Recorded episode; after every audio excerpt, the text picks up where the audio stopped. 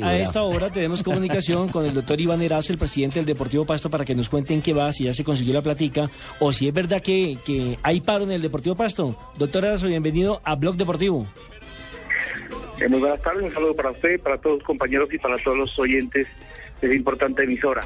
Eh, ha habido dificultades eh, motivadas precisamente por el hecho de un embargo, un embargo de mil millones que hemos venido soportando hace aproximadamente tres meses y que ha dado como consecuencia que se restrinjan los ingresos del Deportivo Pasto. De igual manera hemos venido haciendo todo el esfuerzo por negociar unas condiciones favorables a la institución con los acreedores y en este momento llegamos a un acuerdo de un pago de 250 millones dividido una parte en un pago directo y la segunda parte de 125 millones en eh, unos recursos provenientes de derechos de televisión. Con esto estamos eh, tratando de solucionar ante el juzgado esa circunstancia de una deuda que eh, viene del 2006-2007 y por lo tanto pues nosotros tenemos la responsabilidad de cancelarla, pero de igual manera sí. se ha hablado con los jugadores, se les ha pedido comprensión porque son 20 días de retraso que llevamos y créanme que es difícil para nosotros la situación desde el punto de vista económico.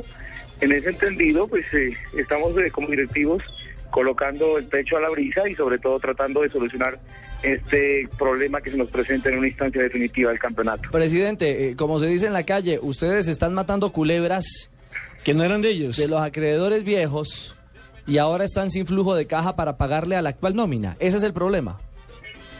Sí, el problema es que en los últimos tres años nos ha tocado pagar casi 8 mil millones de deudas anteriores, deudas que incluso se ocasionaron con la participación del Deportivo Pasto en la Copa Libertadores, circunstancia que hemos tratado de solucionar teniendo un presupuesto equilibrado, un presupuesto debidamente soportado, no excediéndonos en gastos, pero de igual manera esto influye negativamente en cualquier presupuesto que se realice, por lo tanto eh, se nos presentó esta dificultad y estamos prestos a resolverla de la mejor manera para que los muchachos tengan la tranquilidad de pensar única y exclusivamente en el fútbol y nosotros de hacer las gestiones tendientes a procurar los recursos que permitan cancelar sus obligaciones.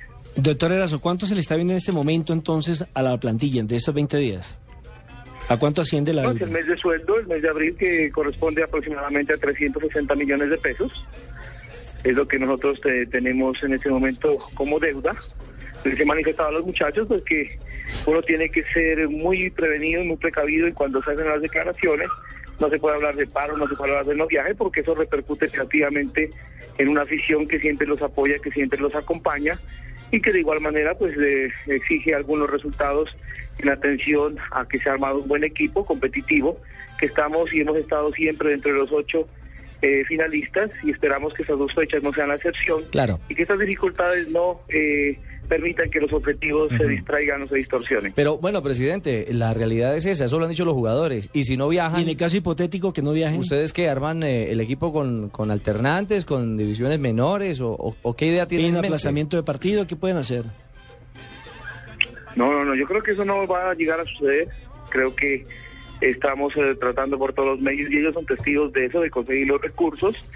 Pero también hay una responsabilidad de parte de los jugadores. No por el primer tropiezo se debe dejar el barco a la deriva, no lo hemos hecho nosotros los directivos, a pesar de las inmensas dificultades, y creo que los jugadores eh, no lo van a hacer en ese momento y creo que van a sacar su casa para entrar entre los ocho.